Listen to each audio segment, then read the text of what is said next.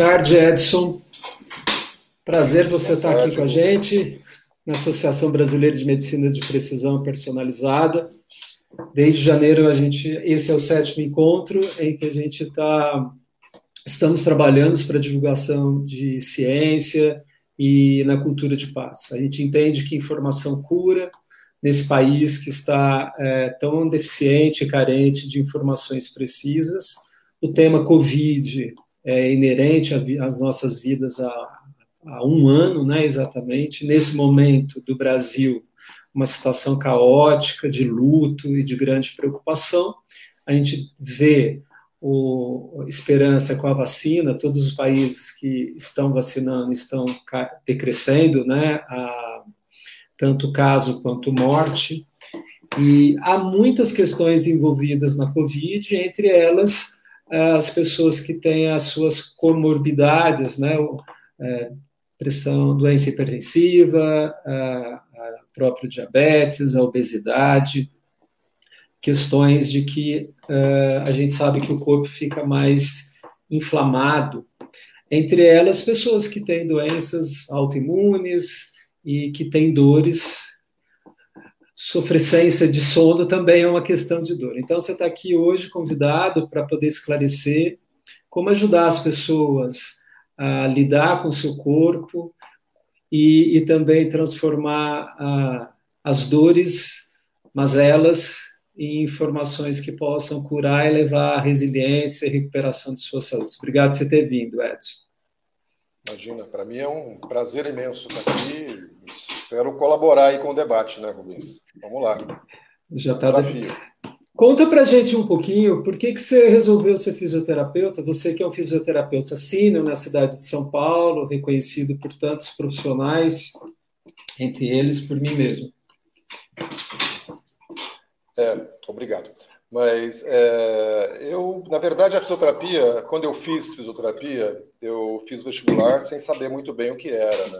É, eu tinha uma noção muito muito pequena do que é a fisioterapia, porque a fisioterapia naquela época era fisioterapia era, era muito pouco difundida.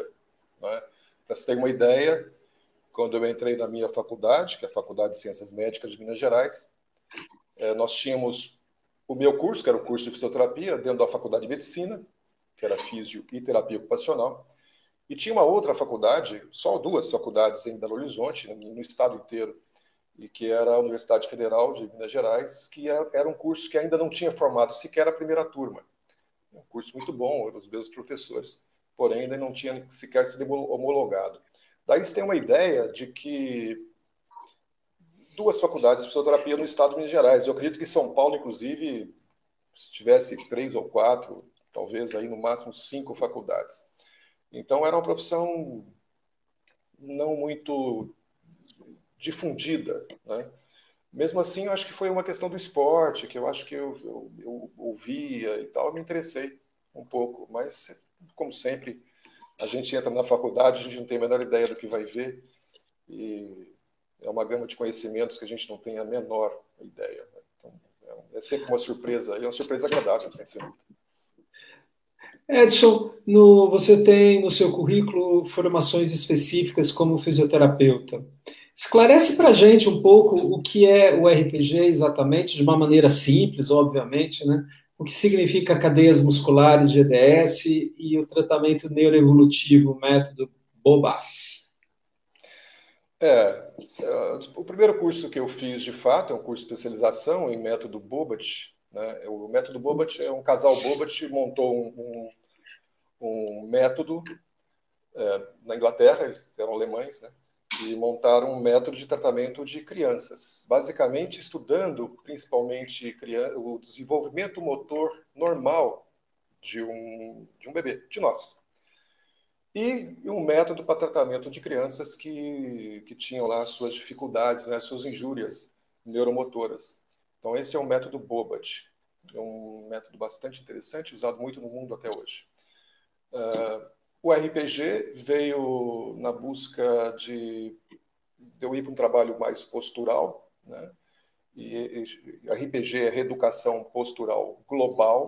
Ele tinha essa essa ele essa pretensão né, de fazer uma reeducação a partir de posturas, e nessas posturas com respirações, uh, a gente vai ganhando um pouco de alongamento, e bem, basicamente é isso, né? O RPG são posturas específicas que não vem bem do RPG, vem do método Mézières, que é um outro método, mas que houve ali uma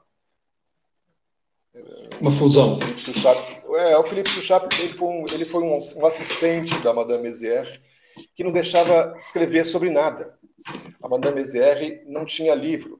Ninguém podia escrever nada sobre o método Mézières. Quando ela se foi, o Felipe Suchard ele, ele, ele pegou parte daquelas posturas do método Mézières e desenvolveu o método de reeducação postural global. O método de cadeias musculares é, GDS. GDS é, é uma cunha de Godelieve Denise Streuf, que é a mãe da, desse, desse método de cadeias musculares. Este parte do princípio é, que os músculos eles se comunicam pelas aponeuroses. Então, aponeuroses são é, o músculo é encapado, né? Ele é embalado a vácuo, né? vai formar o tendão e quando ele chega no osso, ele não se é, cola no osso desse jeito, ele se espalha pelo osso. Né? Ele para ter uma cola, uma pega maior. E outros músculos estão ali também. Tem um determinado outro músculo que está ali, se espalha também. Então, essa comunicação é tecido conjuntivo, não é osso, e nem é músculo. Porém, a tensão de um músculo é, tracionaria esse tendão, que traciona a aponeurose e que passa para a aponeurose seguinte. Então, vai ter uma cadeia muscular e é um método que eu gosto bastante, eu acho muito interessante.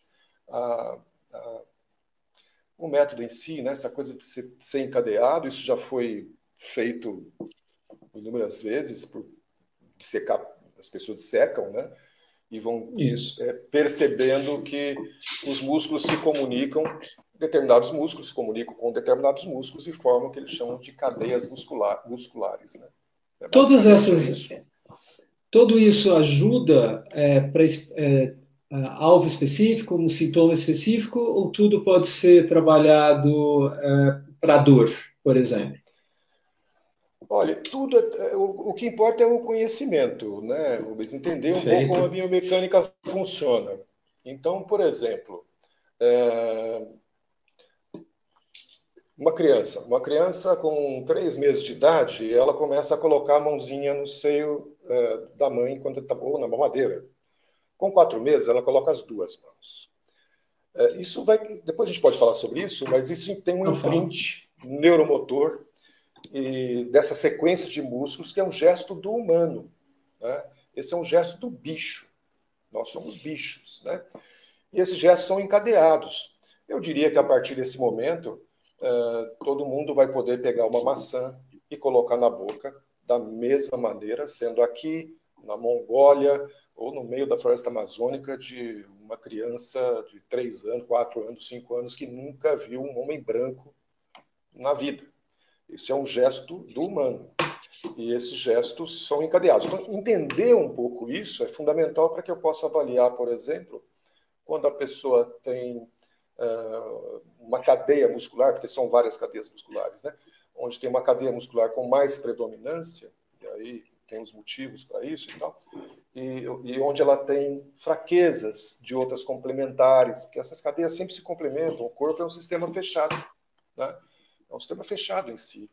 Ele, ele, o gesto não é um gesto, por exemplo, de flexão dos dedos tão somente, ou de flexão do braço. É, as pessoas na academia fazem bíceps aqui, né? Aqui. Fazem bíceps aqui, né? e, a gente já falou sobre isso, o isso não existe. O que existe é isso, eu pego e eu pego e trago. Eu rodo. Eu tenho espirais, que aí já não é muito cadeias musculares, que entra no outro método chamado método Bézier, que é um método de coordenação motora, que é maravilhoso também, e que é, todas essas questões da fisioterapia, eu acho que tudo vira, um, vira uma caixa de ferramentas, né? e que a gente vai tirando caixa de ferramentas uh, coisas que você leu, coisas que não leu, uh, coisas que não não, coisas que leu, e vai buscando ali coisas que estudou e tal, e vai juntando numa caixa de ferramentas e vai tirando aquilo para tratar uma pessoa com dor. Mas primeiro, primeira coisa é entender como a pessoa é e passar esse conhecimento para ela. É o fundamental. É, você falou uma, algo que é, era uma dúvida minha também, né? De que nós temos gestos humanos, né? Dentro da biologia evolutiva, há gestos que são etologicamente comuns às raças e outros específicos. Você está dizendo esse movimento de levar como uma criança pega algo muito humano. A gente também tem as faces, né, que tem musculaturas muito específicas. Então, o que, que é? Define para a gente um pouco, porque a gente vai falar de consciência corporal, a gente já está falando, né, em relação com mais consciência eu consigo fazer prevenção de dor. Mas o que é uma postura? O que é um gesto? O que é movimento? Eu mesmo acho que a gente pode ficar confuso. Só para esclarecer e a gente alinhar aqui esse debate. É, isso daria um debate inteiro. Né? Postura, para mim, pelo menos, é o corpo vivenciado em relação ao seu proprietário, que é o planeta. Para mim, essa é a definição, é a definição que eu dou de postura. Então, é o corpo vivenciado, e dentro desse corpo vivenciado cabe um monte de coisa. Mas na relação com o planeta, porque nós somos bicho, como todos os outros bichos desse planeta. Uh, o planeta é uma esfera, né? Para mim é uma esfera. Ele deforma lá o espaço-tempo, né? Desde Einstein a gente sabe disso. E essa deformação cria uma coisa chamada gravidade. Então, postura é a relação com essas leis que tem no planeta, que tudo, tudo segue essas leis. O corpo vivenciado, aí o corpo e o vivenciado são questões à parte que são particulares de cada pessoa. Né? Mas postura nada mais é do que isso. Então, a postura seria. A, a, como andamos é uma postura, essa postura bipodálica, como caminhamos é uma postura do humano também. É isso? Essa em relação à gravidade, ao planeta? Sim, porque veja, olha só, a gente pode pensar o seguinte: é, se bater uma foto de. A gente já viu, todo mundo já viu a foto de uma grávida e ter lá o bebê, sei lá, com oito meses na barriga. Está sempre enrolado. A gente tem uma base de enrolamento. A cabeça está perto da bacia. Né? Quando a gente nasce, isso é para todos os humanos, todo bicho, todo bicho homem, né? mulher, né? todo homo sapiens. Enfim, quando a gente nasce, a gente é dominado por reflexos, basicamente reflexos. É do bicho. Não tem como, a criança não sabe sugar. Ela tem um reflexo chamado reflexo sucção. Se eu vir a cabecinha de um bebê recém-nascido para a direita, ele vai esticar o braço direito, vai é, dobrar o braço esquerdo, esticar a pele esquerda e dobrar o, o direito. Então, chama reflexo tônico cervical assimétrico. Tudo isso vai causando imprints esses imprints então, eles vão chegar até o córtex. Isso vai dar um caminho, que é um caminho muscular do gesto. A criança vai aprendendo. Aprendendo seria um pouco exagerado, mas de certa forma, sim. O, o ato voluntário, vamos dizer, depois de, de, de, três meses, por exemplo, essa mãozinha que vem até a, seio também, já é um ato aprendido por essa questão reflexa que todos nós nascemos. Né? Todos nós temos isso. Isso aí é inerente ao humano. Então, porque nem todo mundo anda com os pés, né? Mesmo ninguém anda com a mão com a cabeça para baixo. Então, esse é Só na, na fase do bebê, né? Na, tem, tem um desenvolvimento a ser é, recuperado quando do bebê até essa posição de vencer a gravidade. Assim a gente entende. Interessante que você fala do enrolamento, porque a base molecular do ser humano, a base toda para economizar e acumular arquivos, o cérebro ele se enrola, né? A gente tem os giros, o DNA ele se conserva, o intestino ele também é enrolado. Então todas as grandes eh, os órgãos a gente tem o processo de contração e expansão, mas eles são longos. E o gesto, o que seria o gesto então e o movimento? O gesto é a expressão, é, é expressão do ser humano. O ser humano é gestual. O gesto é basicamente a expressão da gente aqui. Né? É a própria. É, é, o fruto da motricidade voluntária é o gesto. Esse é o gesto. Não, não é. O, o, movimento ele tem, ele tem um nascedouro, né? Desculpe. O movimento tem um nascedouro que é um nascedouro uh, reflexo. Com o tempo, essa percepção vai me trazendo condição de, de optar por um gesto voluntário, e esse gesto vai se perpetuando. Agora, no primeiro ano de vida, a criança ela, ela vai se desenvolvendo, né? Ela vai se desenrolando, porque o desenvolvimento é cefalocaudal na estrutura. Ela está enroladinha e ela vai ganhando extensão. Mas, o próprio, mas veja como é interessante. Quando a criança suga, por exemplo, com reflexo sucção, ela vai ter que usar a musculatura, e aí todo mundo pode fazer, quem quiser, é, ela pode usar a musculatura que está acima do ióide, que é esse ossinho que a gente, todo mundo tem aqui. Esse ossinho, quando eu degluto, se eu engolir, eu vou perceber que ele faz um movimento. Quando ele faz esse movimento, para promover a própria deglutição, a princípio reflexo, ele vai estimular, por exemplo, a musculatura extensora da cabeça, que é também estimulada pelo reflexo tônico labiríntico. Quando você põe a mão na cabecinha de um bebê, ele empurra para trás. Então, isso. tudo isso vai encadeando. O gesto humano ele vai ganhando forma a partir dessas interações. A princípio, reflexo, com a percepção, é, com, com a chegada dessa, dessa. Porque a criança nasceu, então, com a chegada dessa, dessa, desse, desse movimento ao córtex, eu crio a possibilidade de percepção. É? E aí a gente vai vivendo, a gente vai tendo o corpo vivenciado porque também tem os outros aspectos, né? Tem a segunda parte desse corpo, uh, esse corpo motor, né? Essa mobilidade motora mesmo, que se junta, uh, que está caminhando juntamente com a outra face do movimento, né? A outra face do, do ser eu físico, que é a vida psicológica, afetiva e relacional. Então, tudo isso vai sendo construído ao mesmo tempo, ao mesmo tempo. Então, essas coisas são caminham em caminham consonantemente. Né? É isso, então, que a gente pode falar que é ter consciência corporal. A gente está mais é, mais envolvido nessa relação é, de dentro do corpo com o de fora do corpo, e isso associar a movimentos, gestos e posturas mais harmônicos. É isso? Olha, o termo consciência corporal, ela, geralmente a definição de consciência corporal é a utilização do corpo como meio de comunicação entre comigo mesmo e com o ambiente. Essa é uma definição, definição clássica de consciência corporal. Eu prefiro pensar em Jung, que falava que que era consciente e o que era inconsciente. É você chegar numa catedral escura, totalmente de noite, com uma lanterna na mão. Eu sempre imagino essa catedral como, como eu, né? como se estivesse dentro de mim, é, no escuro, à noite, com uma lanterna na mão. Onde eu ilumino é consciência. O resto todo é inconsciência. Estou falando de catedral, é Basílica do Norte, entendeu? Grande. Então, não é pequenininho. O resto todo é inconsciente. Então, o corpo é o mundo do inconsciente.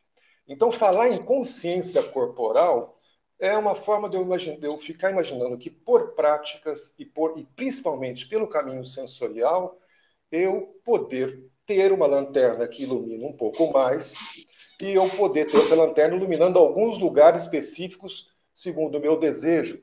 É, mas eu, eu acho que é uma coisa um pouco genérica, né? mas, mas eu sei que se usa muito a consciência corporal, mas a gente tem que atingir a consciência da gente mesmo, né? Eu acho que essa é a consciência corporal. Tra traz um exemplo para a gente, dentro da sua prática, quando chega um, uma pessoa que tem dor, ou uma pessoa. Vou falar da dor, que eu acho que é o tema maior, que você chama a atenção de que é, é esse nível de consciência que você disse está muito longe, que o trabalho vai ser formativo, informativo, para ajudar no apoio à dor. Né? Não sei se como ela entra, se a pessoa entra mais é, curva, ou se ela entra com dor, ou se ela, é, pelo contrário, ela é mais durinha, o queixinho mais levantado, né? Essas formas de gestos que a gente tem também que caracterizam consciência, inconsciência, esse mundo psíquico interno de cada um. Como você é, é, diagnostica? Como é que você faz essa leitura? A fisioterapia te ajudou? É, essa leitura ela é feita com base mesmo na observação visual e o tempo todo passado para a pessoa. Claro, eu sou um fisioterapeuta que lido com postura e movimento e basicamente a grande parte dos meus pacientes tem dor, tem dor. E, e todo mundo que chega no consultório ele quer ficar livre da dor, tem conversa. Então a gente tem que fazer uma mescla. Não adianta eu virar para ele e falar assim: olha, vai demandar um tempo para que você possa entender um pouco os seus processos. E a partir desse entendimento, você poder. Isso vai acontecendo em paralelo, é junto. É junto. É junto. A pessoa primeiro ela tem que entender como é que ela, como é, que ela é. Se o joelho está muito para trás, por exemplo, ela tem menos mobilidade no tornozelo, fica de pé, o joelhão vai lá para trás. A bacia, como eu sou um ser gravitário, eu não vou cair para trás. Então a bacia vai ter que se deslocar para frente. Quando ela se desloca para frente, eu vou ter uma curva maior lombar. Essa tenta, tenta trazer um pouco pela mão um pouco isso que você é, é só para a gente acompanhar. Acho que talvez você está falando que quando eu retifico o joelho, a minha a minha bacia faz o quê? Quando eu hiperestendo o joelho, por exemplo, para pessoas que hiperestendem o joelho, os joelhos, algumas hiperestendem bastante o joelho, eu cairia para trás. É só a pessoa ficar de pé e empurrar bem o joelho para trás. Eu vou pisar, eu vou ficar em pé mais nos calcanhares, a ponta do pé. Geralmente os dedos dessas pessoas, inclusive, são dedos que buscam o chão para não cair para trás. Só que nós temos um sistema que vai se construindo. Na medida que a perna leva, está tá, tá sendo empurrada para trás pela musculatura posterior, a coluna, a bacia, necessariamente, ela tem que girar para frente para que eu não caia para trás. Isso faz uma protusão abdominal, para quem tem a protusão abdominal, ali aparece, a lombar entra um pouco para dentro, às vezes as pessoas têm dor lombar nessa região específica, mas às vezes não. No entanto, a coluna torácica, por exemplo, tem que ir para trás, então a pessoa começa a ir para trás com um tórax, a lombar para dentro, o tórax para trás. Alguém tem que ir para frente senão eu caio. Eu enrolo o ombro ou trago a cabeça para frente, como eu tenho que olhar para o, horizonte, para o horizonte, eu retifico o pescoço. Isso é um campo específico de falar em enxaqueca. Então, ou seja, a pessoa chega no meu consultório com enxaqueca, eu tenho que contar para ela que ela vai ter que olhar a sua relação com o chão, com o planeta. Eu brinquei, é o planeta que fica mais. Uh, a minha formação é um pouco francesa, o francês é muito prolixo e, e eu sou mineiro, sou mais prolixo ainda. Então, é, essa relação com o chão é que é fundamental.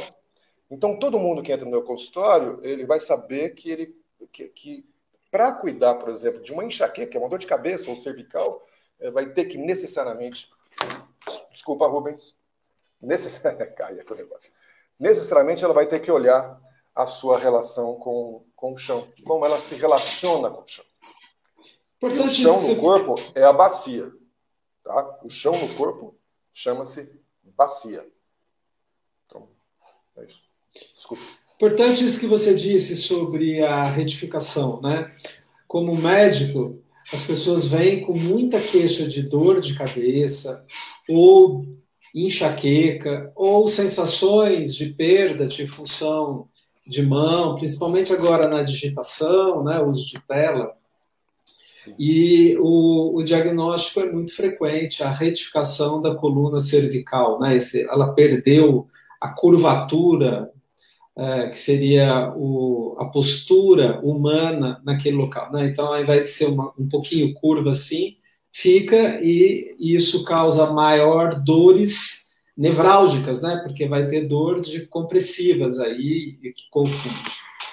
A fisioterapia Exato quando uma pessoa vem com dor, ela naturalmente já está em sofrimento e o sofrimento nunca é agudo. Geralmente ela suportou a dor durante um tempo. Ou não, os pacientes chegam já na, nas primeiras crises. Não, geralmente os pacientes são indicados por médicos, né? Então, e geralmente as pacientes demandam, demoram um tempo para procurar o médico. Geralmente a pessoa vai na farmácia e compra um analgésico não é? E às vezes até um anti-inflamatório, porque vende sem receita, né? Um cataflã, um voltaren, a pessoa começa a tomar algumas coisas, naproxeno, para tentar controlar um Dorflex, que é muito comum, né? É, só que as, Por isso que quando meu, chega no meu consultório, por exemplo, as pessoas já chegam com uma dor que se poderia, poderia colocar como crônica. A dor já se já cronificou, é uma dor conhecida, é uma dor que que está ali, muitas vezes a pessoa não sabe por quê, né? Porque também tem isso, as pessoas não sabem como que a dor surgiu, né? Ela começou a surgir, ela foi tratando ali, depois aí, depois de um tempo ela vai no médico, depois de um tempo ela faz exames, depois de um tempo, às vezes até depois de bastante tempo, ela vai ao seu terapeuta. Já tive Isso. histórias assim, de, de médico falando assim: ah, indiquei uma pessoa para você, mas a pessoa está difícil para ela ir. Então, é, é, eu acho que isso acontece com todo fisioterapeuta, né? não é só comigo. Mas a pessoa tem dificuldades porque é, todo mundo quer um uma coisa mágica, né, Rubens? Eu acho que no seu consultório não é diferente, no consultório de qualquer pessoa é, dessa área uh, quer chegar lá e você dá um remédio, uma pílula, de preferência uma só, e já resolve o problema. Uh, as coisas não são assim, né? A cronicidade ela vem num processo de construção. Eu costumo dizer o seguinte, ó, arma-se um cenário, põe iluminador, põe lá todo mundo, os atores principais, o público está lá, aí de repente abre essa cortina e entra a dor. Então, eu vejo as coisas assim dessa forma. A dor ela, ela aparece dentro de um cenário. Eu tenho que entender esse cenário, tenho que ajudar a pessoa a compreender esse cenário. A dor é uma expressão desse cenário construído. Né? É assim que eu penso, pelo menos. Perfeito. Quando você fala, voltando um pouquinho né, na, na no desenvolvimento da criança, é, é, não só da criança, de todas as fases do ser humano, de amadurecimento do eixo é, neuromotor, a gente também vai adquirindo habilidades. Uma retificação de, da coluna cervical, por exemplo, isso que traz tanta dor, né? E hoje, talvez você pudesse falar, com o uso de telas, essa retificação parece que fica mais impactada ainda, né? Porque a gente tem que usar o pescoço de uma maneira diferente. A pergunta é o seguinte: como a gente, então, se a gente pudesse fazer prevenção, qual é o momento da consciência que eu preciso falar assim, nossa, esse movimento vai levar, sei lá, a retificação da coluna, ou minha bunda está ficando mais para dentro, ou eu estou com o joelho mais é, esticado, né? é, todas essas dicas que você deu de que são gatilhos que ao a gente não perceber, a gente vai acentuando e vai levando, inclusive, uma acomodação que vai trazer o dano, que é onde todo mundo vai buscar o médico e o fisioterapeuta. Quais seriam as dicas de consciência no movimento que você daria especificamente para retificação, mas aquilo que tiver na cabeça, assim, para ilustrar para a gente, né? Olha, eu, a dica que eu dou para todo mundo, que é o que eu falo no meu consultório, a gente tem que trabalhar o primeiro movimento. Primeiro movimento. Primeiro movimento do humano fora do útero materno tem que ser um, senão não funciona, é a inspiração. E a expiração. Então, a primeira coisa que eu, que eu, que eu peço para as pessoas, e que geralmente eu, eu na, logo de cara, é, é um trabalho de movimento de costelas. Inspirar e expirar. Isso é fundamental. A vida humana pode ser resumida entre a primeira inspiração e a última expiração. Aliás, usava esse termo, né, Rubens? Isso ah, fulano expirou. É? Era bonito isso.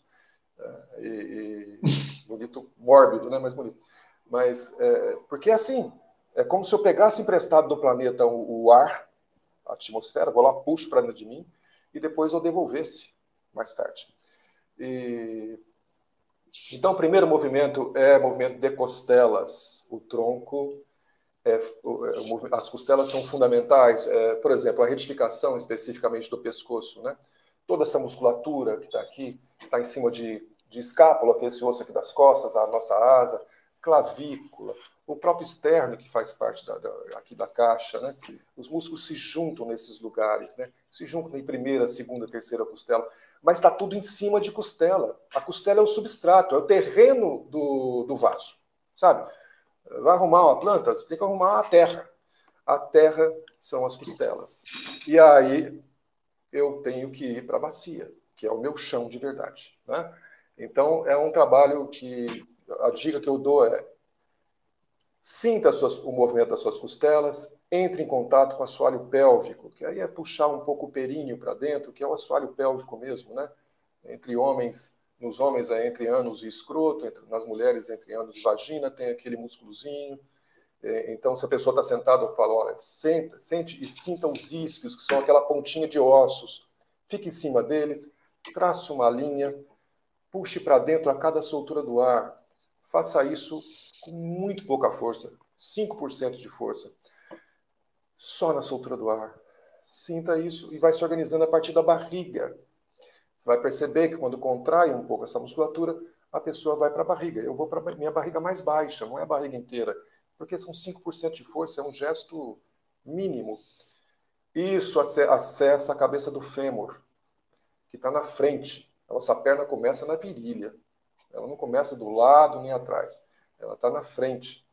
E se eu acesso a cabeça do fêmur, eu consigo distribuir melhor o peso do corpo lá para o chão e eu consigo me organizar. Então, é, logicamente, não vamos fazer uma sessão de fisioterapia aqui, mas é, o caminho que eu procuro escolher, que eu escolhi para poder trazer a pessoa para esse universo dos continentes, né, dos seus volumes, tórax, bacia e depois crânio, não é? Crânio eu estabeleço uma relação de descompressão, e aí tem toda uma questão que a pessoa vai entendendo que ela tem alguns pré-requisitos para fazer. O primeiro é, sem dúvida, respiratório. Edson, então está querendo dizer para a gente hoje, assim, pelo que eu entendi, de que as pessoas começam a ficar retinhas na vida quando elas começam a respirar mal? É, de certa forma, sim, eu acho que não, a respiração é a base, né, Rubens? É, é. Se não respirar, não vive. Então, é, certamente, não é só as pessoas retinhas, as, as corcundas também. Né? É, tem uma questão ali vinculada a costelas. As costelas são presas na coluna. Presas não, elas se articulam na coluna. A costela só se articula na coluna. É um braço mecânico que sobe e desce, mas ele está articulado lá atrás, para ele se o braço aqui, para ele se reproduzir aqui na frente. A gente sente o peito arfando, né? Mas o gesto é feito lá na articulação.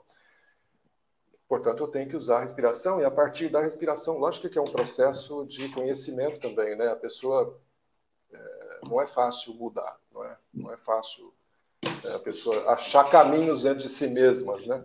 E isso seja em qualquer área, né? Em qualquer área do conhecimento. Quando você traz a, o processo da inspiração e expiração, eu acho muito rico.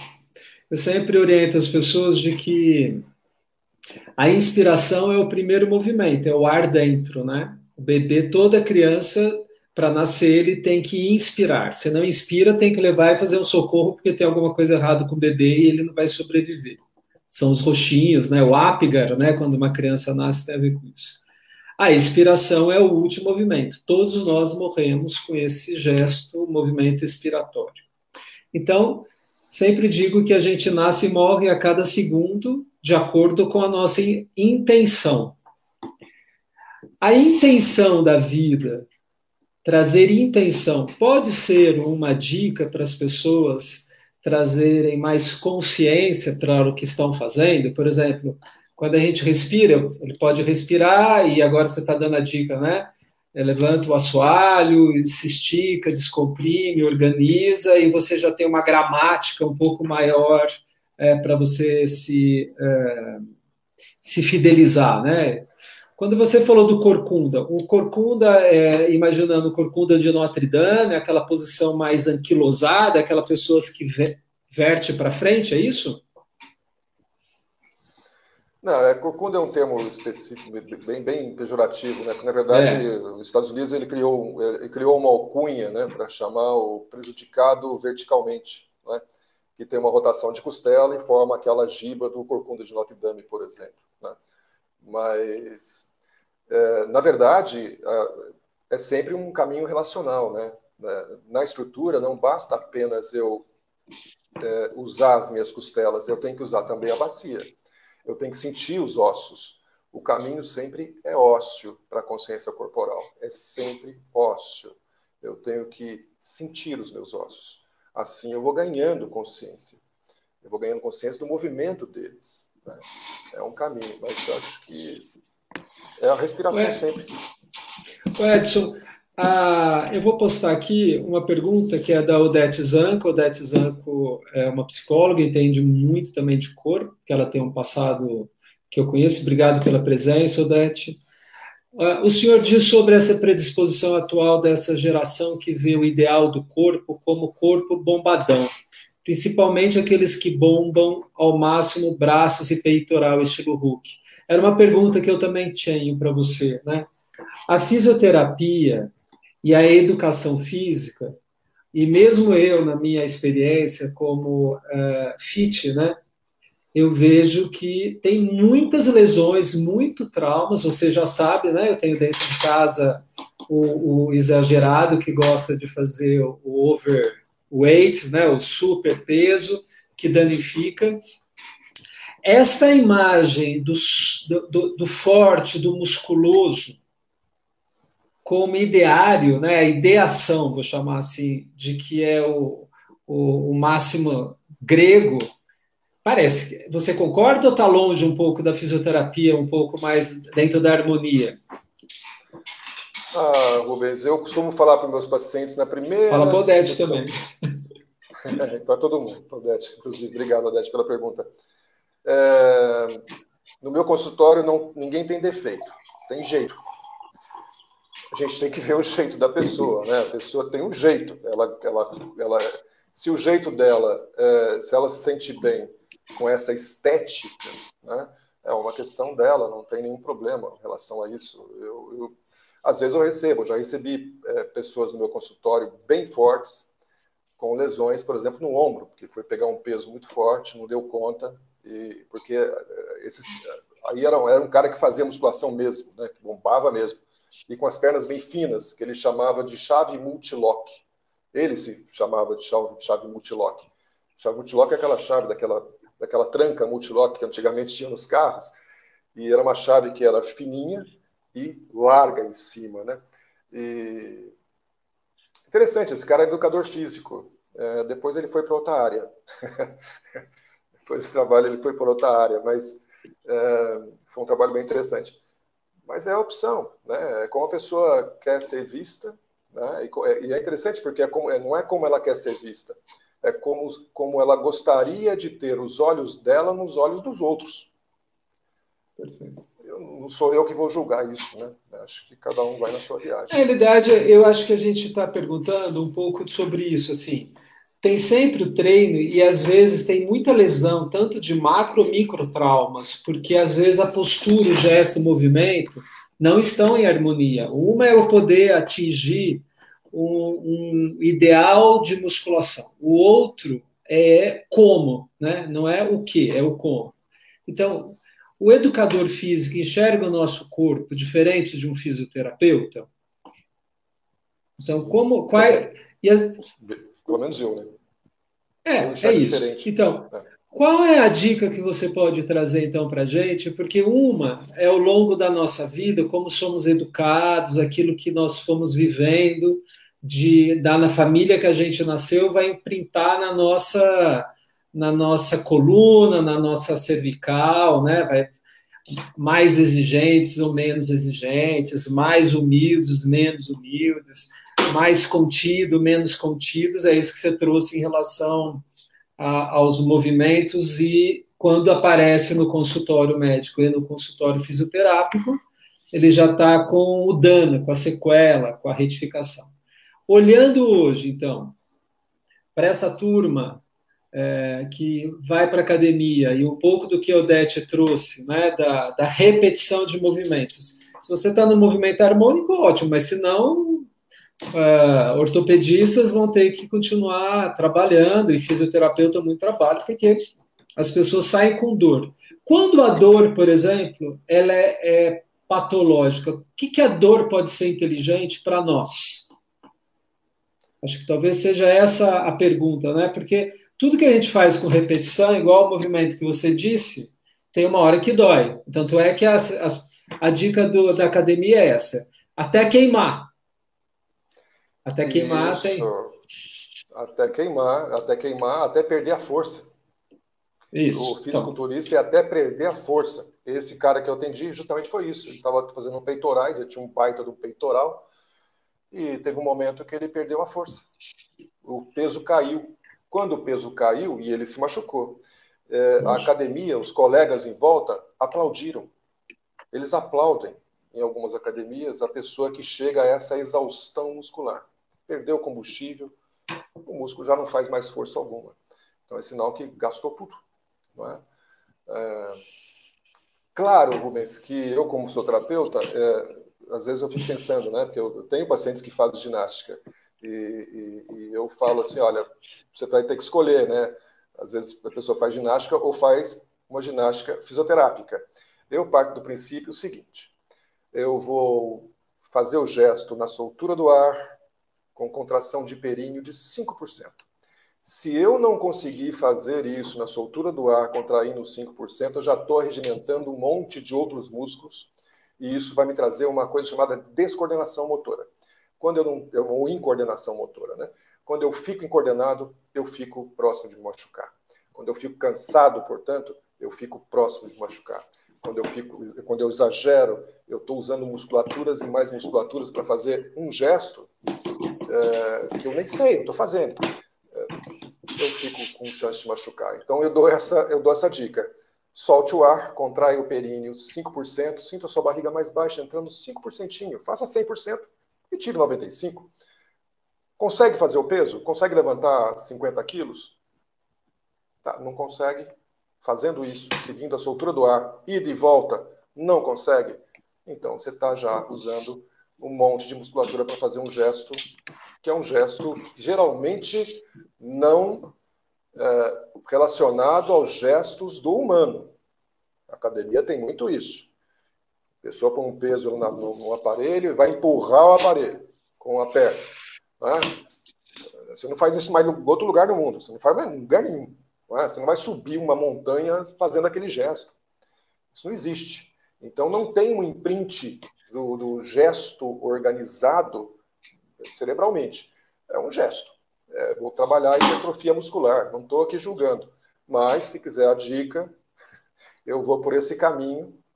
Não sei. Achei importante pessoas... essa dica que você trouxe, de que quando a gente está cansado, o gesto sai mal feito, né? Igual a tudo, né? Quando a gente está cansado, o apressado come cru, né? Acho legal o nosso dito. É um ditado e interessante quando você traz na recuperação de. É, porque uma é quando a gente aprende sem ver, né? Porque o instrutor, o fisioterapeuta, às vezes começa a falar para a gente, para a gente fazer, mas aquele movimento, de fato, eu não sei fazer. Né? Às vezes você pega, etc. O segundo, a gente tem esse grupo de neurônios espelhos que, quando a gente vê, a gente aprende melhor. Então, hoje em reabilitação, os estudos mostram que quando eu vejo, mesmo para quem não tem a mão inteira, a perna inteira, ou quem está com uh, paraplegias ou parestesias, quando ele vê, existe um estímulo do, do que a gente vê e incorpora e traz a harmonia do gesto pela visão. Por conta disso, surgiram muitos aplicativos que tem lá agora tudo que você tem que fazer, né? Ângulo X, etc. E tal. Nesse sentido, você acha que as pessoas têm consciência corporal para usar os, os, aplicativos de fitness ou de fisioterapia? Uma pergunta Olha, cabeluda para você, né? Não, mas não, mesmo porque eu não conheço os aplicativos. Então, não conheço. Assim, poderia. É, você conhece, mas eu não conheço os aplicativos. Eu já vi pessoas fazendo coisas com aplicativo, não é? E, e, e colocando lá um esforço enorme com a escápula saltada. Eu já vi isso. Perfeito. Isso vai trazer, isso vai trazer problema. Vai trazer problema. Então, a consciência corporal é muito mais do que isso. Né? Agora, ninguém precisa ir para o consultório de fisioterapia e fazer um curso de biomecânica. Com os pré-requisitos básicos, ela vai saber o que é exagerado para ela e o que não é. Porque se uma pessoa pega um peso e está já preparada, é, por exemplo, fazendo esse esquema que eu disse aqui, ah, faz o, faça o gesto e volta sempre na soltura do ar e contrai um pouquinho a barriga. Se você consegue fazer com aquele peso, você está organizando, você vai, você vai, você vai provavelmente estar uh, tá fazendo um gesto que não vai te machucar. Tem gente que consegue fazer com mais peso, fazendo, tendo esse tipo de, de situação. Quer dizer, é uma coisa paulatina. É que hoje o mundo é um mundo muito acelerado. Só querem ir no consultório e ficarem livres da dor de uma hora para outra, e muitas vezes conseguem, porque tem técnicas da fisioterapia, logicamente as pessoas vão lá para eu colocar a mão, ou, ou, ou consultório de fisioterapia para colocar aparelhos e tudo mais, e a pessoa sai sem dor, né, muitas vezes. Mas a coisa educativa, né, ela vai para um outro caminho, ela demora um pouco mais, né, ela demanda mais investimento da pessoa, inclusive sensorialmente, para ela entender um pouco o que é um gesto do humano. Né? o que é um gesto que vai lhe trazer é, organização. Organização e saúde, porque as duas coisas andam sempre juntas. Né? É, sempre juntas. Quando eu me desorganizo numa atividade física, eu tenho machucado. É isso que acontece, né? geralmente é assim. Fazer só uma síntese, então, porque a gente está fazendo junto. Primeira dica: inspirar e expirar com mais consciência, mais intenção do movimento e a gente trazer a, a, o assoalho pélvico, né? trazer essa elevação junto com a respiração. Segunda dica, o que você trouxe na não fazer quando nada que você está muito cansado, né? Você o cansaço traz a incoordenação que a gente conhece como a descoordenação, que leva a tantos traumas e, e a fadiga, né? Às vezes a fadiga já era a incoordenação já era o sinal da fadiga. A Maria Cristina, ela está pedindo para a gente. Você já trouxe da, da enxaqueca. A Maria Cristina, ela sabe de Godoy, ela falou que trabalha, admira o seu trabalho e que ajudou nos trabalhos de enxaqueca. A gente falou da enxaqueca um pouquinho em relação da retificação. Mas a enxaqueca está muito ligada também com as questões da, da, da, da, postura do pescoço. Né? Se a gente pudesse trazer, não essa imagem agora do aduncado, né? Se você puder trazer já junto a experiência que ela passou e um pouco da sua experiência com esse uso de telas que a gente está tendo que olhar o para baixo, né? É, o uso de telas é complicado mesmo, né? Todo mundo está olhando para baixo e aí retifica o pescoço. E quando retifica o pescoço, você tem uma artéria vertebral que passa ali, que vai formar um sistema basilar lá atrás. Você tem uma diminuição do fluxo e aumento de velocidade sanguínea lá naquela região. Então, tem uma série de questões ligadas à cervical, sem dúvida. Agora, a questão toda, não, não, a gente não pode perder o foco. Uh, o pescoço é a minha relação com o céu. A maior parte do tempo que eu estou sentado ou em pé, não é? No entanto, essa relação com o céu só é possível pela relação com a base. Então, uh, mesmo enxaquecas, né, mesmo o trabalho de enxaqueca, tem muito trabalho de bacia. Opa! Muito trabalho de bacia. Ah, a Cristina sabe bem disso. É, muito trabalho de bacia. Voltei. A pessoa chega lá para tratar dor de cabeça, a gente vai trabalhar, tem trigger points, tem técnicas né, da fisioterapia que você usa para poder é, controlar um pouco essas tensões musculares que são bem específicas, né? o próprio RPG, que tem uma técnica de alongamento com respiração, é, a própria visão da GBS, ou mesmo a coordenação motora. Agora, a relação é sempre com o chão. É, é importante para mim, particularmente para mim, é, fazer, fazer não, né? mas buscar que a pessoa compre a ideia que ela tem que ter uma melhor organização para baixo. O pescoço sobe sozinho ele se estica sozinho se descomprime sozinho, desde que eu alongue, porque o músculo não tem jeito. Qualquer coisa na vida, no mundo, a gente estica segurando duas pontas. Não tem jeito. Eu tenho que segurar a ponta de baixo para que eu possa elevar o crânio. Não é? Isso vai descomprimindo o meu pescoço.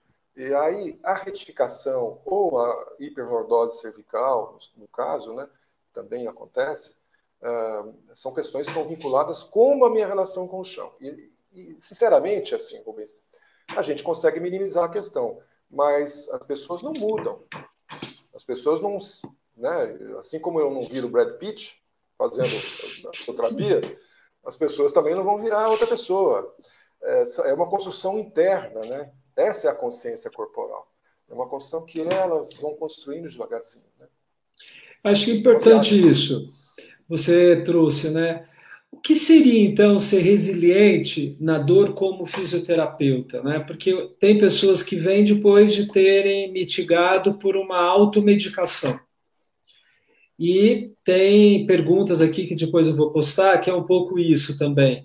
É, o, como a dor pode ser, então, uma grande ferramenta para nos reconduzir à saúde? É.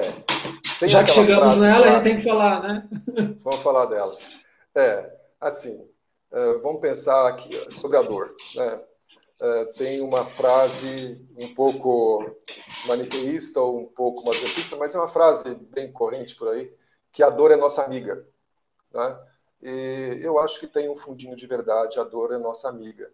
É que a dor ela tem um aspecto muito maior, né? ela tem um aspecto psicossocial. Né? Uma pessoa com dor crônica, é, o núcleo, seja no trabalho, na família, nos amigos, sabem muito bem. É, é, as coisas são, são, são repetidas. Né? É, geralmente as, as dores acontecem não em lugares estranhos, nas dores, nas dores crônicas, elas acontecem em lugares conhecidos. Elas atingem lugares conhecidos. Elas têm aquilo, a pessoa já fica, primeiro, na expectativa e na memória da dor. E arregimenta o núcleo dela em relação à, à dor. Se não vai poder é, cozinhar, sei lá, se não vai poder fazer uma viagem para o casamento de um primo. Estou dando um exemplo aqui tosco, mas. É, e outras pessoas também sentem um pouco, é, por empatia, acabam também se restringindo né, ao cuidado, ajudando essa pessoa no processo de crise, e também tem os seus dolorimentos por não poder, por exemplo, fazer uma viagem de 400 quilômetros para ir no casamento de um primo, porque uma pessoa está em crise. Então, estou é, dando um exemplo aqui, bem tosco. Claro. Mas, é, tem, esse, tem, esse, tem esse aspecto, porque a dor é pessoal e intransferível. Não tem transferência. Ninguém sente a dor do outro. Eu posso imaginar, eu posso criar empatia, mas sentir a dor do outro eu não sinto, sinto a minha. Agora, o, o, contexto da dor é grande. Agora, sempre há um caminho, né, Rubens? A dor ela é um caminho para que eu possa dar um passo. Eu preciso dar um passo para frente. Então, é, eu preciso dar um passo para frente, não tem jeito. Né? Se eu tenho um problema, e esse problema é crônico, ele acontece repetidamente, às vezes ele vai não só acontecendo, quando vai piorando, né? E é quando as pessoas procuram ajuda, porque viram que perderam um pouco o controle da situação.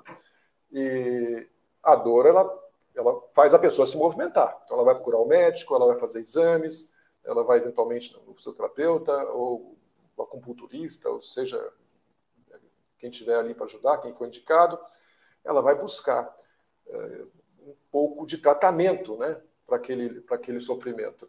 É, no, no, no, caso, eu acredito que nas questões posturais, nas dores posturais, o melhor tratamento é conhecimento. Né? A pessoa tem que se conhecer. Ela tem um caminho ali que ela precisa saber é, como que ela vai controlar aquela situação, né? Elas, porque às vezes com pequenas dicas a pessoa consegue não só não deixar a crise ser instalada, ou começar a ter uma redução da frequência, ou começar a ter dores menores e a pessoa vai descobrindo que ela começa a ter um poder, poder não é bem o termo, né? mas ela para, ela para de ser uma coisa muito ruim nas questões dolorosas, e que, que é sofrido, inclusive, por fisioterapeuta, né?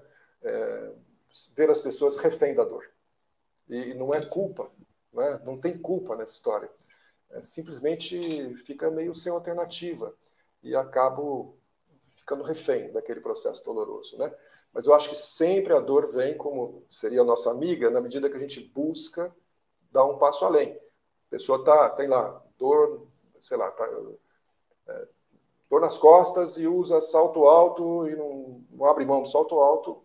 Dando um exemplo tosco também, né? Podia dar outro exemplo. A pessoa está super obesa, tal também são exemplos, né? Ou a pessoa se mexe pouco, ou a pessoa não gosta de fazer nenhum tipo de atividade e quer se livrar de uma dor cervical.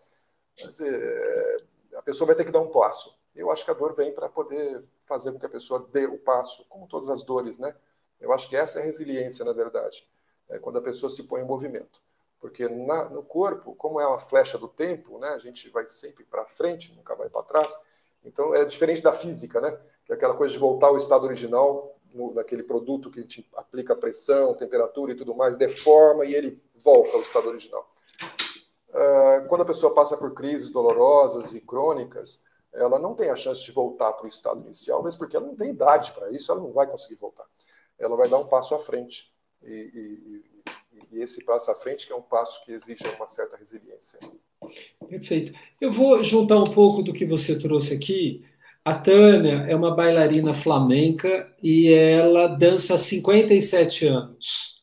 E ela começou aos 4 anos de idade e continua até hoje. Né? Uma, uma, uma um bom exemplo para continua caminhando para frente, Tânia. E ela fala que o impacto nos joelhos, apesar da consciência, é sempre uma preocupação. Joelho é uma condição cada vez maior, né? Hoje, na condição patológica da obesidade, as pessoas começam a ter todo um processo de que dar o passo para frente é muito difícil, com muita dor e acaba levando a própria doença a se instalar é, e piorar porque restringe o movimento.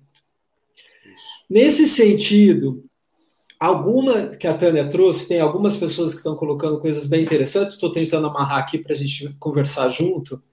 O fato dela é, é, é, desde os quatro anos, e o, o, o, o José Carlos, ele fala que é o exemplo da lanterna que você trouxe, é, é, é, quanto mais a gente tem experiências na infância, mais repertório a gente tem é, do, do, ponto de vista da, da própria evolução, né? isso que você trouxe de seguir sempre à frente, esse processo evolutivo.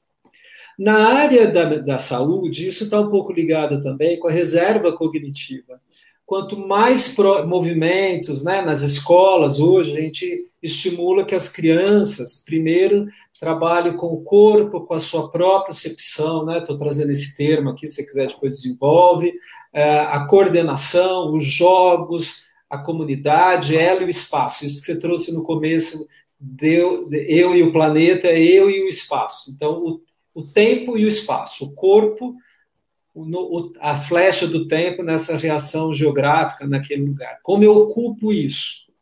Isso vai impactar na resiliência no sentido que quanto mais experiências eu tive, mais a recuperação frente ao dano eu vou. Então, eu tenho esse movimento de resiliente, eu estou doente ou estou com alguma questão e recupero. Essa imagem de preocupação, né, de atenção que a Tânia trouxe, a imagem da lanterna que o Zé Carlos trouxe como quanto mais experiências na caixinha, melhor a gente vai na evolução. Na experiência do consultório fisioterápico, você poderia diferenciar aqueles que tiveram experiências na infância, nas primeiras fases da vida, em relação à evolução de dor e traumas e danos?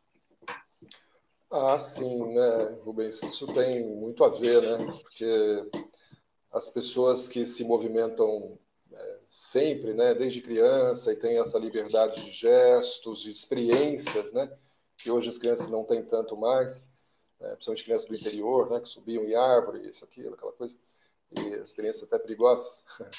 Mas isso vai. É, é, é outra viagem postural, né? é outra viagem com a própria estrutura, né? É outra relação com a estrutura. Eu acho que isso tem tudo a ver. Né? É, é, lógico, tem o desgaste, né? como ela falou do, do, da questão dos joelhos. O desgaste é inerente, né? E se tem uma coisa complicada na fisioterapia e na ortopedia, especificamente, são as cartilagens. Né?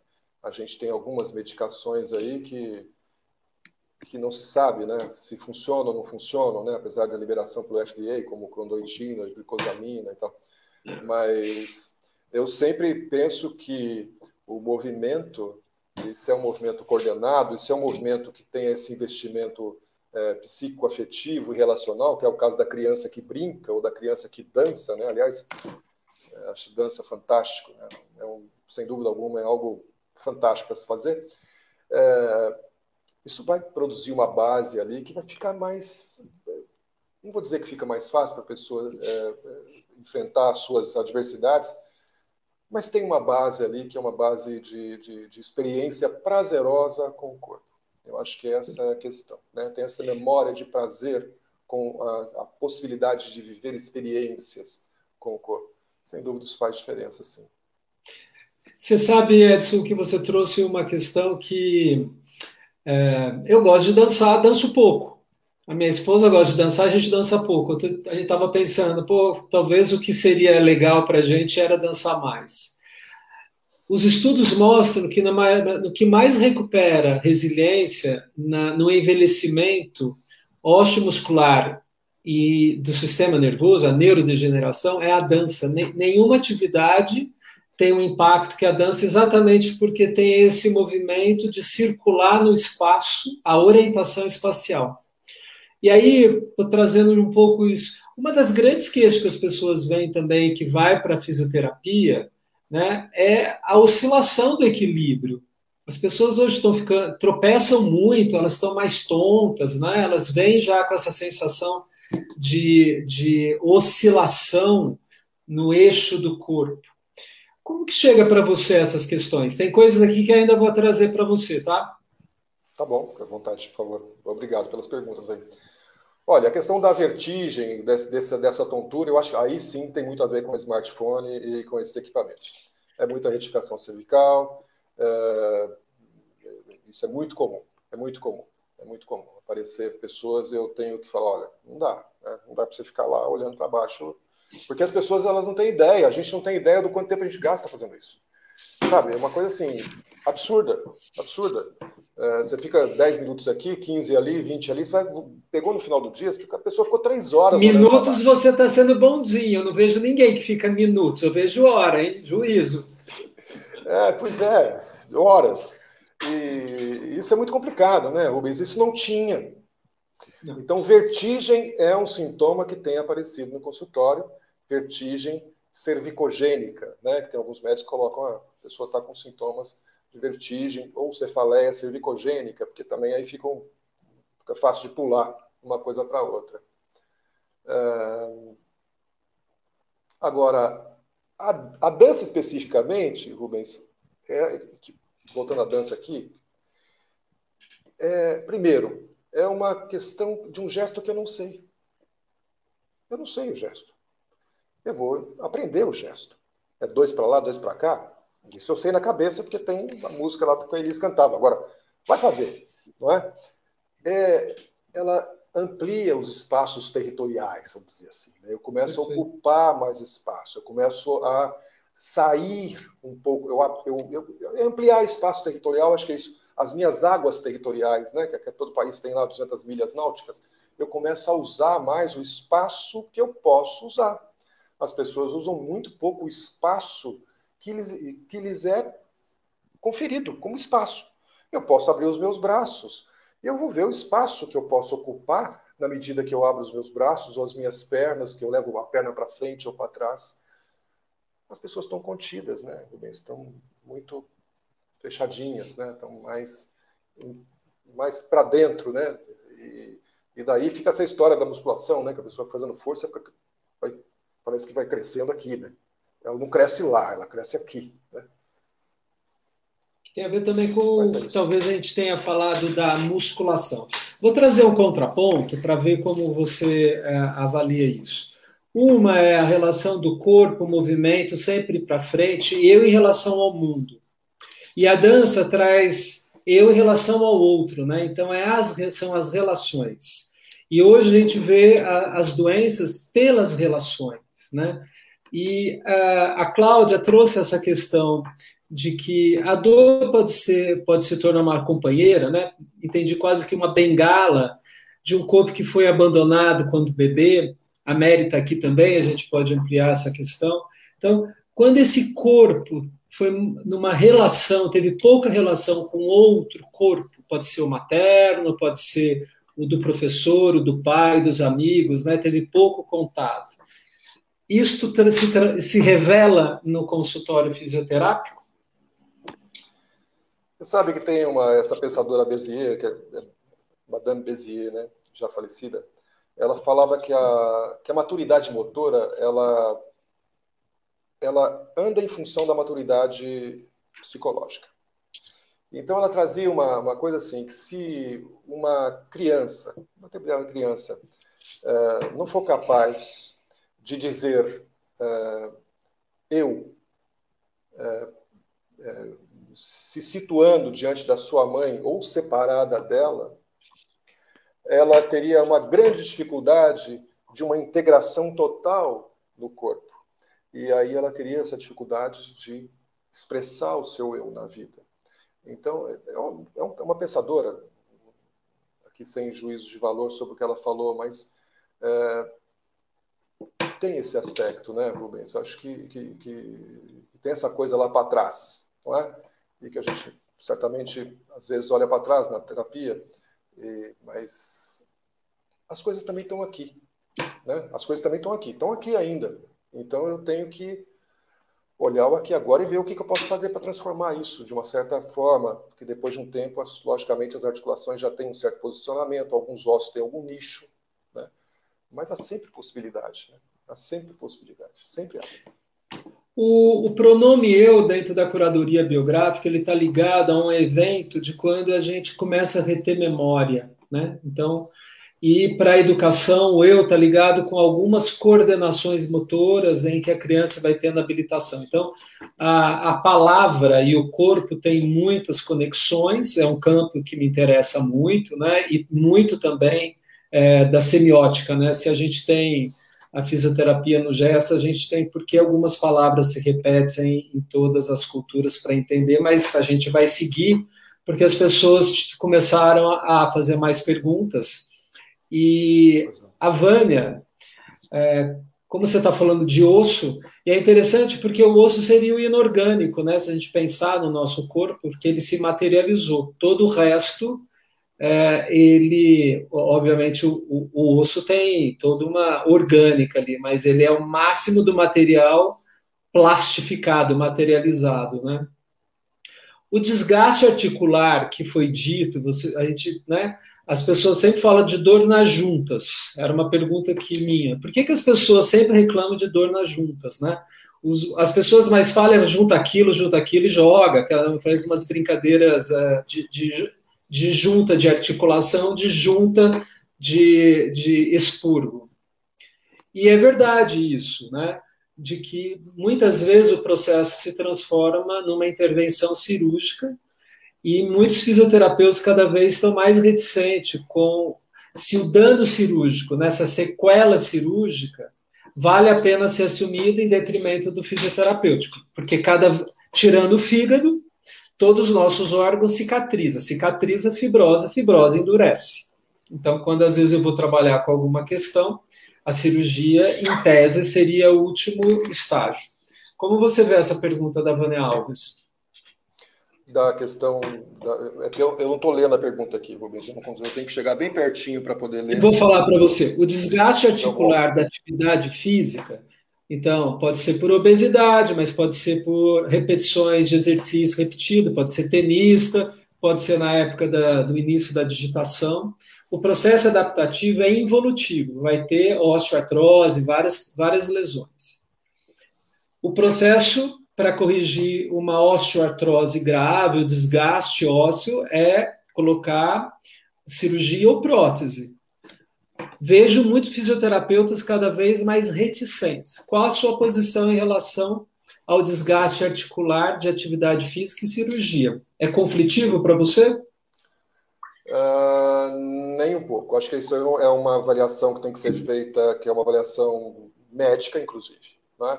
há possibilidades e não há possibilidades. Por exemplo, olha só, se eu tenho desgaste de articular, osso, ele se regenera.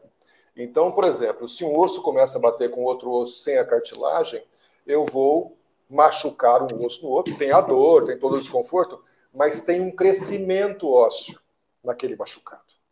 Ou formando calos ósseos. Então é muito comum você pegar pessoas com mais idade com o joelho um tamanho bem grande, né? ou as, as, as dobras dos dedos grandes, dependendo da atividade que faz. É, algumas articulações, como o quadril, por exemplo. É, eu sou uma pessoa que, é, lógico, o fisioterapeuta ele, ele sempre é reticente com cirurgia, mas eu não sou, não. Eu acho que se tiver que. Se o quadril não tem jeito, a pessoa vai sofrer, eu já falo logo. Eu falo ó, seguinte: ó, não dá. Não tem mais cartilagem, está só se machucando. Vai esperar chegar aos 80 anos para fazer a cirurgia? Aí não faz. Entendeu? Aí já não vai fazer mais, porque o cara fica com medo. Não faz, vai ficar assim até o fim. É a opção que a pessoa tem, entendeu? Eu, eu que não fez cirurgia, não quis fazer cirurgia e, e virou uma brincadeira que eu atendi essa pessoa durante 20 anos, né? uma queridíssima minha, e foi embora com 91 praticamente. Então atendi ela desde 70. Quando ela chegou no consultório, eu olhei o joelho dela e falei assim: ó, não, não peça. A única coisa que você não pode pedir para mim é que você que eu tenha alguma relação com o seu joelho. Porque o seu joelho, basicamente, o joelho ficava travado. Porque quanto menos mobilidade eu tenho, por exemplo, nos joelhos, eu vou tendo que botar ele como se fosse uma perna de pau. Eu vou gastando mais. Então, tem situações que eu acho que são é, bastante. Eu acho sempre que cirurgia a gente deve pedir sempre mais opiniões, né? Mas eu não sou contra, não. Eu acho que tem situações que é bom que faça. Agora, veja, tem uma coisa importante. Uh, a gente tem marcas no corpo, a gente vai construindo um jeitão nosso. A cirurgia, às vezes, endireita um lugar. Põe lá aquele lugar certinho, o, o ortopedista, o cirurgião ortopedista falou, não, é aqui que é o ângulo tal, para. A pessoa não era assim.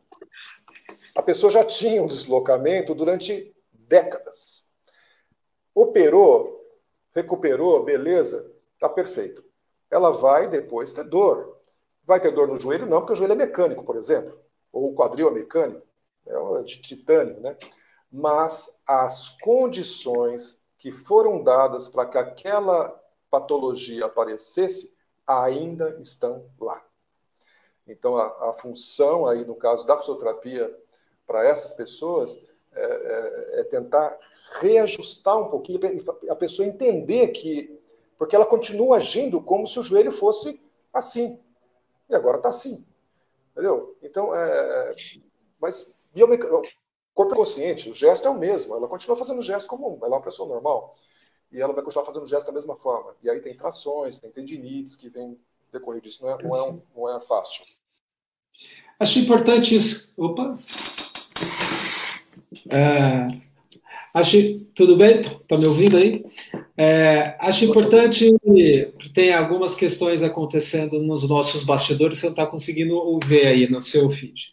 Primeiro, a, o, processo da, o processo da Covid traz um pouco dessa sequência sem ser a cirurgia que a Vânia trouxe, né? Porque em três semanas de UTI entubado, as pessoas que desenvolvem a doença neurológica voltam como se fosse uma grande lesão uh, uh, de, de, neuro, de, de, de, dano neurológico mesmo, e é, né, uma, uma pancefalite, uma neurite, o que leva a toda uma descoordenação e um trabalho de, que a gente chama de reabilitação, então já estou te passando uma bola sobre quando é um processo fisioterápico e quando é um processo de reabilitação. Entendo que uma cirurgia que você trouxe agora, ela é, às vezes, ela é, ajuda na dor, mas ela não reabilita. Quem vai reabilitar é o fisioterapeuta em reorganizar aquele corpo, que é um pouco que o Zé Carlos trouxe na imagem de galho torto e reto, um pouco para trazer todo mundo aqui. A gente tem que trabalhar a inclusão quando a gente faz, não deixar ninguém de fora. Acho muito rico, Zé, Zé Carlos, você está falando do lado aqui, eu estou ouvindo, e é ele fala do corpo em movimento, mas se a gente aprendeu a movimentar ele meio erradinho, a gente vai criando um microtrauma que vira um calo e a hora que eu acerto, pode ser que eu tenha essa dificuldade que você trouxe. A segunda questão é de como a dor ela também ancora um trauma psíquico. Então, a gente pode falar do trauma neurológico, no sentido da dor física que vai causar osteoarticulação, osteoartrite, e a outra um processo da dor que vai trazendo a pessoa a diminuir né, os seus movimentos na vida em todos os sentidos, inclusive na educação psíquica daquela pessoa, na evolução é, é, relacional com a vida. E que o processo da dor dela é um pouco diferente, que vai se basear um pouco em algumas atrofias também, algumas dificuldades de mobilização, que a gente vê esse lado da atrofia relacional e o corpo.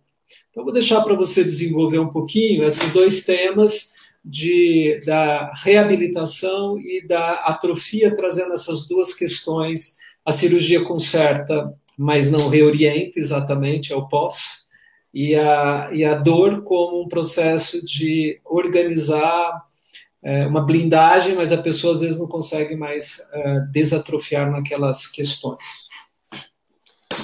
Tá, em relação à reabilitação, aí, aí teria que ser uma avaliação mesmo né, da, da equipe, geralmente multidisciplinar no caso, né? E se for uma questão neurológica, a reabilitação realmente não tem jeito, é uma reabilitação de fato. Né? A pessoa perde funções e, e, e o corpo é muito difícil é, perder funções simplesmente. Né?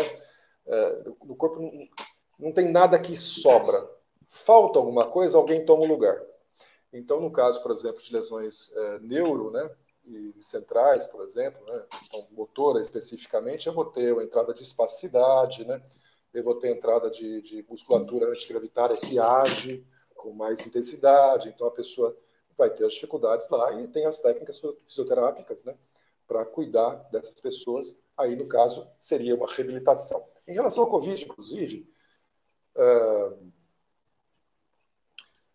é uma doença respiratória, né, Rubens? E acho que mexer costela faz bem, sabe? Investir em movimentos de costelas, né? Eu acho que as pessoas, eu, eu tenho passado os meus pacientes online, que eu atendo inclusive, de botar a mão, de mexer aquele lugar e tal. Tem algumas coisas que pode fazer, tem muita coisa no YouTube também que as pessoas podem pegar e que eu acho que seria legal, né? Você começar a tomar posse das costelas, tomar posse do movimento delas, né? É, é importante. Sabe? Essa questão que você trouxe das costelas, só para trazer a imagem aqui agora e não perder. Inclusive, é como o movimento, o, a posição prona, né, que as pessoas têm que ficar exatamente para expandir. É, hoje mudou um pouco, mas essa condição permanece. Os pacientes grávidos têm que ficar para liberar a caixa torácica e a, e a costela, que tem a ver com isso que você está falando. É, de é, bruxo, né? De de bruce, o uso do diafragma, né? Isso. Então, a pessoa fica de bruce pela... É, é uma questão sempre, geralmente crítica. As outras duas questões, Rubens, eu estou tentando lembrar aqui. a última, pelo Não, a... você falou. Da atrofia, né? Quando a dor ah, vira um, um, saco, assim, é, é a dor infinita, né? A pessoa se retraumatiza, mas mostra também.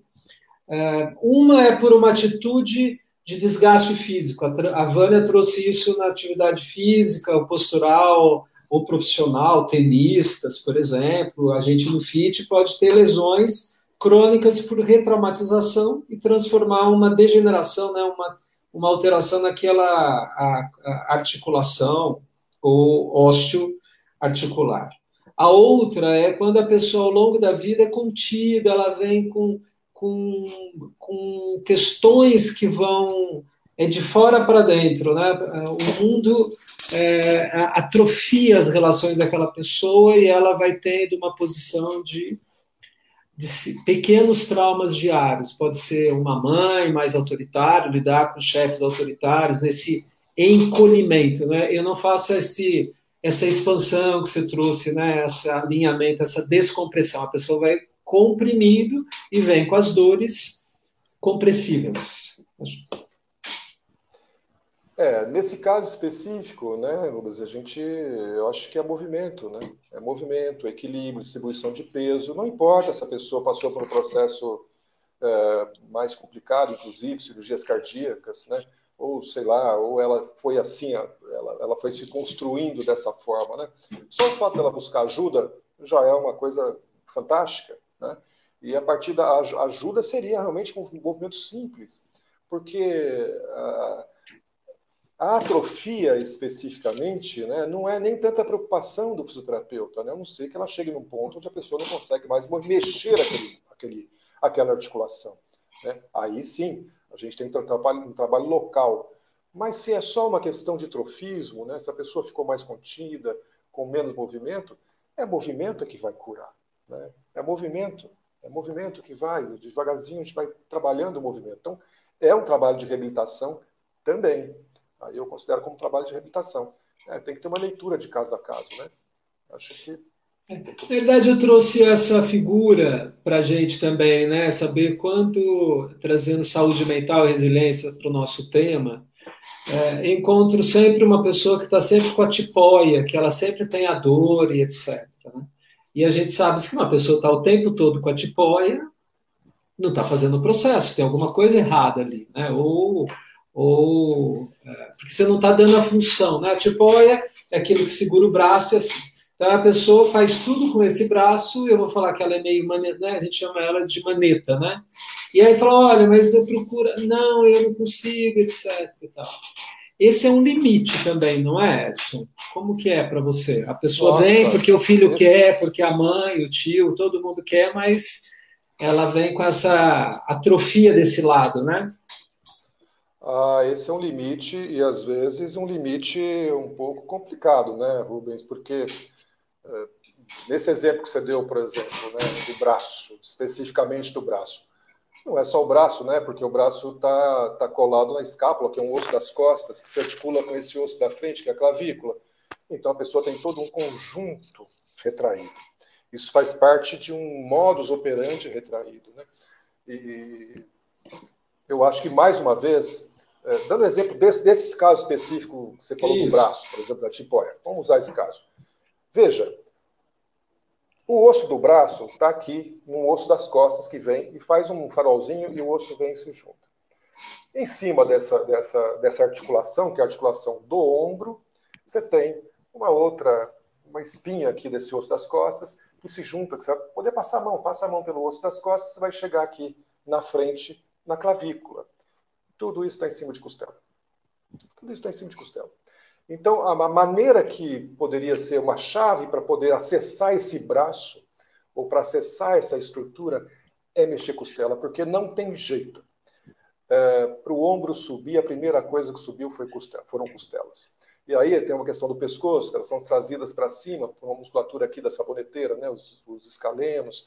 Aí entra uma questão biomecânica, mas é, os gestos dos braços, questões vinculadas a ombro e braço, eu tenho que ter a ideia que eu tenho que mexer o substrato.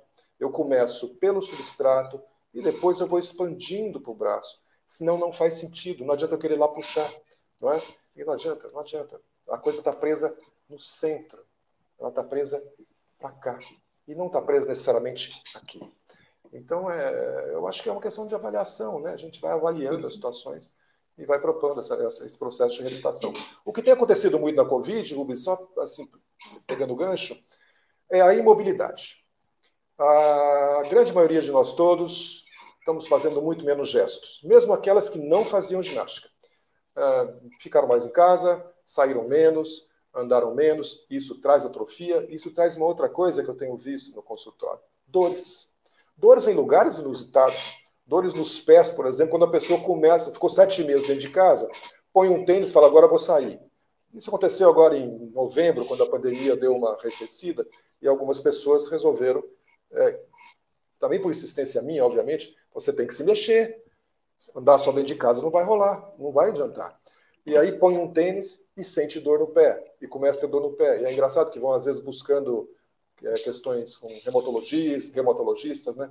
Eu falo, ó, vai fazendo diminua a quantidade, que vai passar. As coisas vão se acomodar, porque as articulações se acomodam. Essa pandemia fez isso com a gente também, né? E foi deixar a gente menos, menos móvel, mesmo aqueles que não faziam ginástica. Andam muito menos, mexem muito menos. Então, é, essa é uma questão que eu queria dizer para você. Queria aproveitar, a BMPP está tá com esse movimento da gente divulgar a ciência é, principalmente para dar suporte ao que está ao entorno. Isso que você trouxe é exatamente, né? Além da diminuição de movimentos, perda de tônus e a perda de força, também houve aumento do sobrepeso. As pessoas engordaram porque comer, comeram muito. E agora a gente tá, vai passar, tá passando o processo que, ah, enquanto não tiver a vacina, Acho que todo mundo deve se preparar para ficar mais confinados e distanciados, essa é a orientação. Usar máscara quando tiver que sair, evitar contato, por favor. Não usem medicações que não têm efeito, né? não os médicos que estão prescrevendo ainda ivermectina, cloroquina, é, não justifica, a gente tem que ser contrário a, esse, a, a isso, a ciência está aí, se as pessoas estão com dificuldade de ouvir a ciência, que a gente ajude a dar a limpador de cera, trocar lente, as pessoas têm que aproveitar isso. Segundo, o Edson trouxe a questão da diminuição de movimentos, mas as pessoas perderam muita massa magra e ganharam muita massa gorda também, né? Então ficaram mais flácidas, o que levaram há muito mais queixas de dor. Então, quais são as dicas que você pode dar para essas pessoas que estão mais confinadas, né? Subir escadas, é, é, andar dentro, quando puder caminhar, caminhar. Qual é a dica tua? A dica é mexer mesmo, é caminhar. Eu cheguei a sugerir a paciente para descer um lance de escada e subir um lance de escada. Perfeito. É, sabe, sai pela área de serviço, ou no caso dela, desça um lance de escada e suba um lance de escada, porque não tava, ela estava dentro de casa. Eu falei, pelo menos isso você tem que fazer, porque faça isso, comece devagarzinho, mas tem que mexer, porque senão vai perder mesmo. Não tem jeito. Olha, ganhar é difícil. É o contrário do peso, né, Rubens? Ganhar é difícil, mas perder é fácil. Não, essa, essa, essa, essa é a curva da doença, né? Adoecemos em sete dias, vamos para UTI. Demoramos três meses para recuperar. Pode ser uma gripe, pneumonia, de acordo. Acho isso importante que disse, quero recomendar como médico aqui. Penso que o exercício do degrau, né? Ele é fantástico porque tem carga, força, respiração. Você pode fazer é, sequencialmente subidas e descidas é, corredores de prédio são lugares seguros, as pessoas vão estar é, sempre na proteção, e, e, o próprio degrau, né? Você vai tendo um condicionamento. Então, trabalhar tanto o cardio quanto a carga. A segunda, queria reiterar minha posição frente ao que você disse em relação à Vânia. É, eu sou a favor de tudo aquilo que vai mitigar a dor. A dor é, é o grande problema. Né? O primeiro problema da saúde do mundo é as pessoas não dormirem com dor ninguém dorme bem. Então, para a saúde mental, não dá para avaliar nem resiliência, nem se a pessoa está naquela situação de surto ou de grande desgaste, se ela não dorme. E com dor, não tem quem durma. Então, gostei do que você trouxe sobre os que muitos é, é, pesquisadores na área da físio, como tantos da área médica, a gente olha para o movimento, para o desenvolvimento biopsicossocial da criança, né, os movimentos das crianças.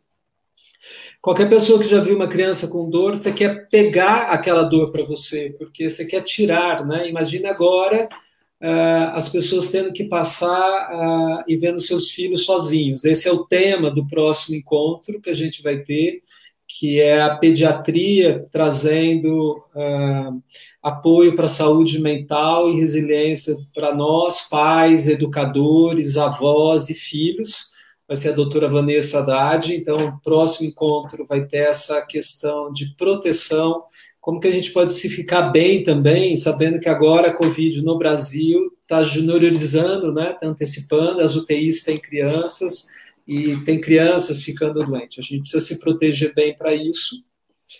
A, a cirurgia, então, eu acho que se ela é uma saída, deve ser feita, eu acho que, como você bem disse, um bom médico ortopedista neurologista, geralmente ortopedista tem condição de fazer essa avaliação, é a experiência dele que determina.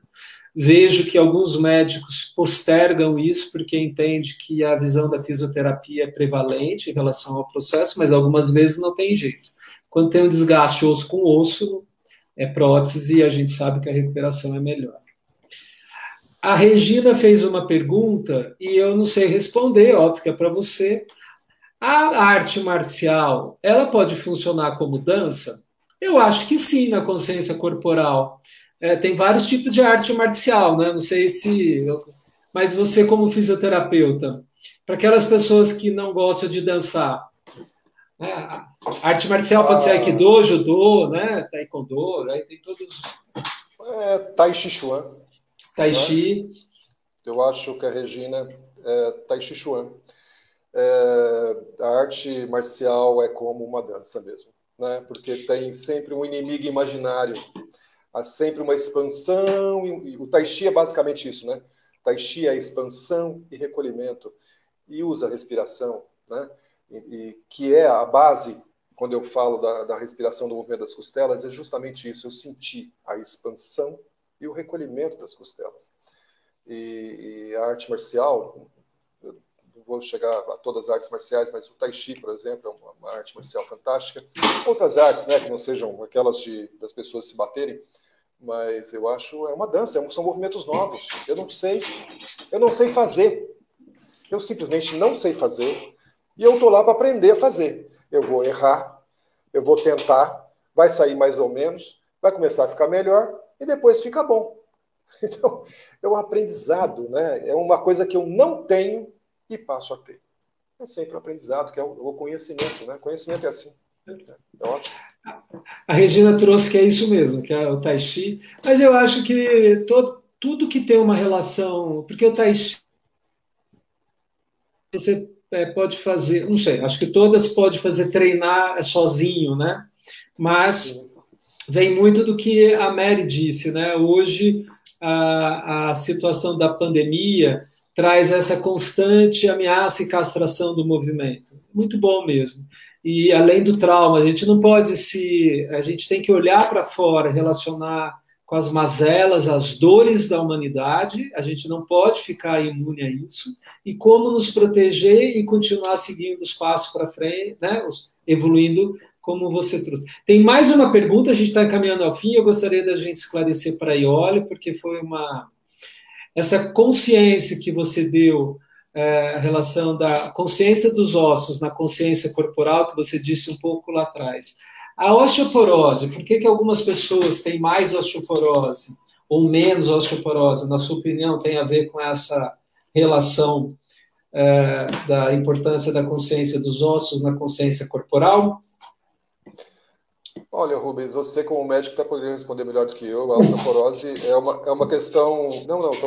é, é, verdade. Porque é uma questão autoimune, né? Hoje se sabe que, na verdade, é a própria célula do osso que come o, o osso. Então, tem medicação para isso, né? É, porque, lógico, a gente tem a pessoa que fica mais imóvel, como as nossas avós ficavam, mexiam bastante, mas com menos atividade física e tal, essa coisa Lógico, o contato do calcanhar no chão, tem aquela coisa suprarrenal, que é uma glândula, que vai. Bem, você sabe, aí vai depositando, a gente consegue depositar mais ossos, uma questão aí hormonal, não é? Mas a osteoporose mesmo, como, como caso clínico, né, como questão clínica, é uma questão autoimune, né? Uma, é, uma, é uma agressão de si para si mesmo, né? E, mas eu acredito que hoje em dia tem algumas práticas da osteoporose que, para evitar um pouco esse, essa, esse desregramento, né?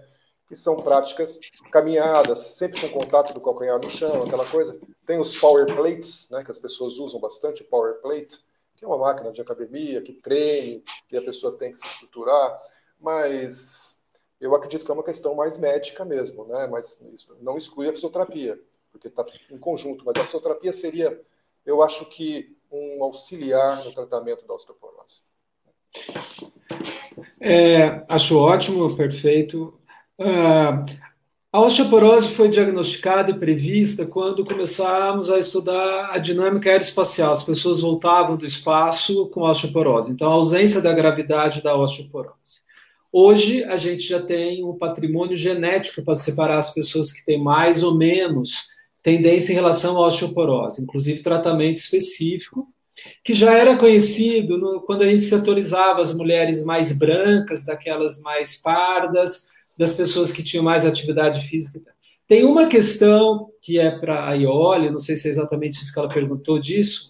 A gente vê hoje a densidade óssea está diminuindo, as pessoas estão vindo, né? Os jovens, principalmente, quando você percebe que eles já têm carências outras da nutrição, vai impactar porque eles também caminham menos que é o que o José Carlos está aqui falando, também todo mundo, na a, a paralisia. Então, a falta da escola, a falta de ir para o trabalho, a falta da, da locomoção que a Covid está colocando, eu acho que a gente vai ter uma curva de envelhecimento ósseo antecipado e a gente precisa a gente precisa é, trabalhar todo mundo ter atividade. Então é, a gente chegou ao fim. Queria muito que agradecer todo mundo, mas Edson, a gente cinco minutinhos.